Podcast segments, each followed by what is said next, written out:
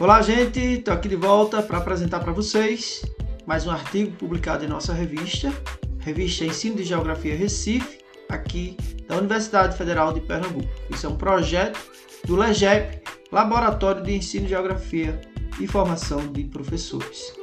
Trazemos para a apresentação o artigo da edição 2018, volume 1, número 2, intitulado como Educação, Cinema e Cidadania a geografia documentada em presídios de Imperatriz, Maranhão. Esse é um trabalho de pesquisa do Alisson Bezerra Oliveira e da Érica da Silva Pereira. O presente trabalho apresenta resultados possibilitados pelo Programa de Extensão da Universidade Estadual da região Tocantina do Maranhão.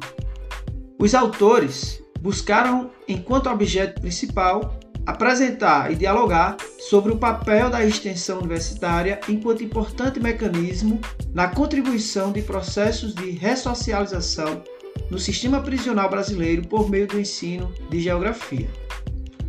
No processo, foram utilizadas linguagens audiovisuais, em especial o cinema, como mecanismo de ensino de temas importantes da geografia. As atividades foram realizadas na unidade prisional de ressocialização de Imperatriz, no Maranhão. Os resultados reiteram o papel da educação como ferramenta fundamental no processo de ressocialização e apontam para o maior alcance do ensino quando se utiliza mecanismos mais atraentes para o estudante. Olha, gente, a riqueza desse trabalho, né?